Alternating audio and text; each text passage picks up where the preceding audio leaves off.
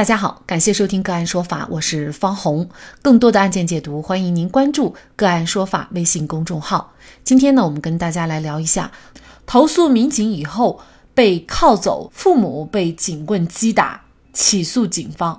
个案说法让法律有态度、有深度、更有温度。据极目新闻此前报道。三十五岁的王女士回忆，去年五月二十号，他因为情感问题和李某发生了矛盾。他报警以后，望龙门派出所民警陈某负责处理此事。陈某在六月十三号组织双方进行过一次调解，但双方没有协商达成一致。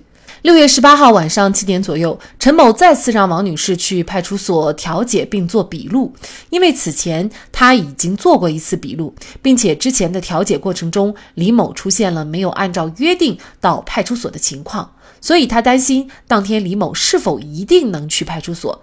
加之自己刚下班，他就没有马上答应民警的要求。然而通话中，陈某却说：“不要以为你是研究生就很懂，并表示要传唤他。”王女士觉得陈某的话冒犯了她，便拨打了幺幺零投诉了陈某。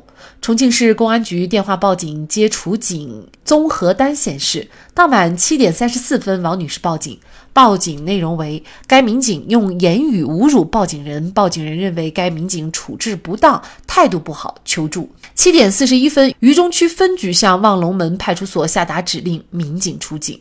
民警的执法记录仪记录了当时的经过。这段五分钟的现场视频显示，当时王女士开门以后，见到民警陈某，便说：“不要进来，不要私闯民宅。”此时，王母刘女士上前询问，已经进门的陈某随后举起手铐，并告知刘女士称传唤王女士去派出所接受调查，他们两个互相打架，我们现在要口头传唤她。刘女士对传唤以原因提出质疑，见到手铐以后就伸出双手朝陈某反复说“铐我”。见民警拉着女儿往外拽，刘女士随后转身跟门口的民警理论。站在刘女士身后的陈某掏出了催泪喷射器，并警告说：“这是辣椒水，不要妨碍公务。”刘女士随后又伸出双手，再次说“铐我”，陈某便对她喷了辣椒水。被喷以后，刘女士受到刺激，大喊“打人了”，并闭着眼睛四处抓。陈某则一再说“不要妨碍公务”。陈某随后退到房间外，让同事将王女士铐起。王先生就追出门外质疑民警，陈某则一再说“不要阻碍执法”。不要指着我。此时，刘女士也走到门外，双眼紧闭，并说眼睛痛，还伸出双手四处摸索。王先生情绪一直激动，陈某则一直喊道：“不要阻碍公务。”随后又朝着王先生使用了辣椒水。王先生欲阻止，双方发生拉扯。陈某掏出警棍，对着王先生大腿击打。刘女士告诉吉木新闻记者，被喷以后她根本看不清，这才四处乱抓。而王先生表示，为了保护妻子，才打算去抢喷射器，没想到自己被打。当晚，按照重庆市公安局渝中区分局的指示，望龙门派出所以妨碍执行公务为由，将王女士及父母移交朝天门派出所处理。朝天门派出所对王女士父母审讯至次日下午三点之后，作出了立案决定书，对王女士父母妨害公务立案侦查，并对两人采取了监视居住的刑事强制措施。因为认为民警存在暴力执法行为，他向警方进行了投诉。但在二零二零年八月七号，渝中区分局回复称情况不属实。记者在回复上看到，经分局督察支队调查核实，您反映望龙门派出所民警陈某滥用职权对你打击报复、殴打你父母的情况不属实，系民警正常执法活动当中遭遇你父母暴力阻碍执法，民警依法使用警械制止，你父母已涉嫌妨害公务罪。王女士说，二零二零年八月中旬，警方曾向检察院提请批捕她的父母。经过审查，渝中区检察院作出了不予批捕的决定。八月二十八号，重庆市公安局渝中区分局以没有犯罪事实为由，作出了撤销案件决定书和解除监视居住决定书。父母被确定没有妨害公务后，他随后多方投诉警方，但始终无果。二零二零年十二月底，王女士和父母分别向法院起诉警方。王女士起诉警方传唤行为违法，其父母起诉警方违法使用警械。受案以后，渝中区中级人民法院多次开庭审理了两起案件。为何王女士刚投诉完民警，民警就上门去传唤王女士？虽然目前重庆警方没有接受媒体的采访，但在法院审理王女士起诉警方非法传唤时，望龙派出所给出了理由。警方称，刚决定传唤王女士，就接到王女士的投诉。出警时，原本准备先就王女士的投诉进行沟通，但计划被打乱。王女士到底是执法行为的受害者，还是妨害公务的嫌疑人？就这相关的法律问题，今天呢，我们就邀请内蒙古松州律师事务所郑吉文律师和我们一起来聊一下。郑律师您好，啊，你好，方老师。嗯，好，感谢郑律师哈。王女士还有她的父母的这种行为，算不算是属于妨害公务的行为呢？法律意义上的妨害公务。是指以暴力威胁的方法阻碍国家机关工作人员、人大代表等依法履行职务，或者造成严重后果的行为。如果国家工作人员超越其职务范围进行其他非法活动，或者滥用职权以权谋私、打击报复、违法乱纪、侵犯国家和人民的利益、激起民愤，受到阻碍的，不能视为妨害公务。就本案而言，王女士及其家人对处警、民警的口头传唤、违法使用警械的行为进行较低程度的抵制抗议，未采用暴力方法抗拒或者阻碍警察履职，亦未故意袭击处警、民警，应当是给予包容、支持和引导。只有这样。对于公权力的社会监督、法律监督才能发挥应有的效果。因此，我个人认为，王女士及其父母的行为不构成妨害公务。但是呢，警方是以妨碍公务为由，哈，就使用了辣椒水和警棍的行为。呃，那么这种行为是否合法呢？辣椒水和警棍，它属于警械。警械一般分为。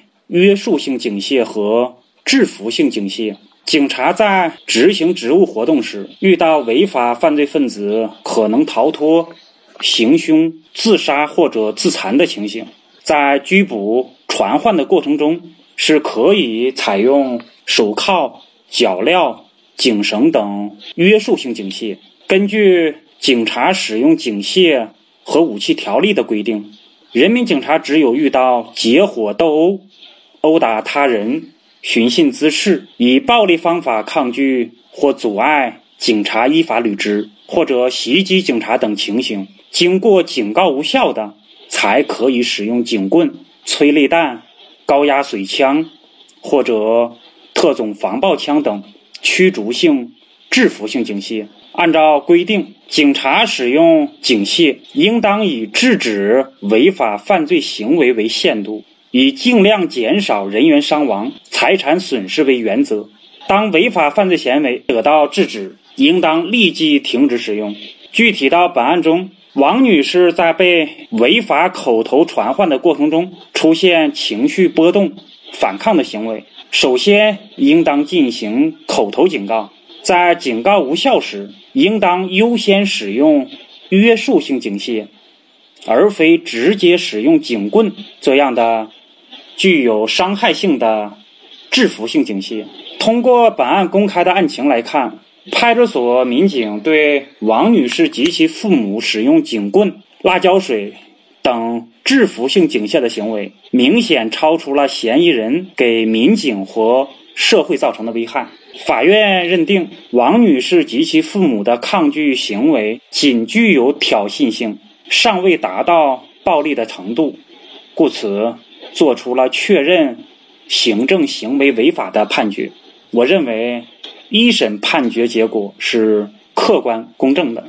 其实我们会发现啊，就是在整个的这个民警处警的过程当中啊，比如说作为望龙门派出所，他也对自己进行辩称，呃，比如说他说他遭遇了王女士的这个连续的推搡，然后呢，也遭遇到家属的一些带有暴力的阻碍。那么在这种情况下，警察正确的做法是什么？或者在整个处警的过程当中，事实上，作为我们普通老百姓来说，可能并不清楚，呃，警察在这个过程当中哪些行为是违法的。在整个过程当中，您觉得，呃，这个过程，呃，哪些具体的行为它是违反了法律的规定呢？实际，警察在这个案件的处警过程中，最显著的违法行为是传唤行为。警察采用的是口头传唤。根据《治安管理处罚法》的规定，只有对现场发现的违反治安管理的行为，对于这样的行为人才可以口头传唤。本案中呢，公安机关承认传唤王女士系因在办理治安案件的过程中，民警发现。王女士前夫李某的陈述以及李某的伤情报告与王女士的陈述有明显的矛盾，事实不清，需要进一步对王女士进行询问，以查明案情，因此才依法对王女士进行了口头传唤。根据公安机关的辩解，我们可以认定王女士不属于在案发现场发现的违反治安管理行为的人。公安机关应当依法使用传唤证传唤，口头传唤是违法的。这个也是本案的一个争议焦点。那这个案件确实法院也是这么认定的哈，就是警方使用辣椒水和警棍的这样的行为，确实还没有达到使用这样的器械的这样的一个程度哈。所以呢，法院认为呢。他这个行为是违法的。另外呢，就是对于传唤啊，应该使用传唤证，但是警方呢却是进行了口头的传唤，所以呢也违反了一个法定的程序。最终啊，法院就是确认了警方他的这个行为是违法的。那么，呃，确认了违法以后呢，其实呢也告诉我们大家，就是啊，民警在处警的过程当中，其实呢不单要遵守一定实体法的约定，而且在程序上也一定要走完。否则的话呢，即便对方你的这个行为是完全有法律依据的，但是因为程序上的瑕疵，那么会导致整个的行政行为呢都被认定为违法。嗯，所以呢，这个程序上的合法是非常重要的。那像这个案案件当中，我们还注意到一点，就是，呃，陈陈姓的民警被投诉了，但是呢，他被投诉了，还要他本人去处警处理这个事儿，那。这本身，我觉得可能对于投诉的人就有可能会有一些不公平或者有利害关系啊。那这样的情况，他是否应该回避，或者他就不应该知道谁投诉了他，更不应该知道投诉人家的地址，而且还要让他去处理自己被投诉的事情，这显然是不能够客观公正的。那么您怎么认为呢？我个人认为，被投诉的警察他是应当回避王女士的幺幺零警情求助的处境。严格来说，没有摒弃不良的执法思想习惯，没有树立正确的执法观念。其实，作为法律人，让我细思极恐、感到可怕的是。王女士就处警民警涉嫌滥用职权、打击报复的行为投诉后，处警民警所属的公安机关草率作出认定，认为王女士的投诉行为不属实，处警民警系正常执法。遭遇王女士父母的暴力阻碍执法，民警使用警械制止是正当的，并告知王女士的父母已经涉嫌。妨害公务罪，欣慰的是，当地的司法机关严格依法办案，最终检察院作出了不予批捕的决定。在舆论的监督下，最终当地公安机关承认口头传唤王女士违反法定程序，对王女士父母使用警械的行为不符合相关规定，撤回上诉，对民警作出停职。以及接受纪检督察部门处理的决定。孟德斯鸠说过：“一切有权利的人都容易滥用权力，因此，法治最核心的要义在于限制权力，尤其是限制行政权利与司法权利。这也是本案给我们的启示意义。由此可见，公权力滥用的后果是非常可怕的。”只有法律制度及舆论的监督和约束，才能将公权力装进笼子里。好，在这里再一次感谢内蒙古松州律师事务所郑继文律师。那更多的案件解读以及呢我们的线上视频讲法内容呢，欢迎大家关注我们个案说法的微信公众号。另外，您有一些法律问题需要咨询，都欢迎您添加幺五九七四八二七四六七这部手机号的微信号向我们进行咨询，我们会将您的问题转给我们专业资深的律师进行解答。好，感谢您的收听，我们下期节目再见。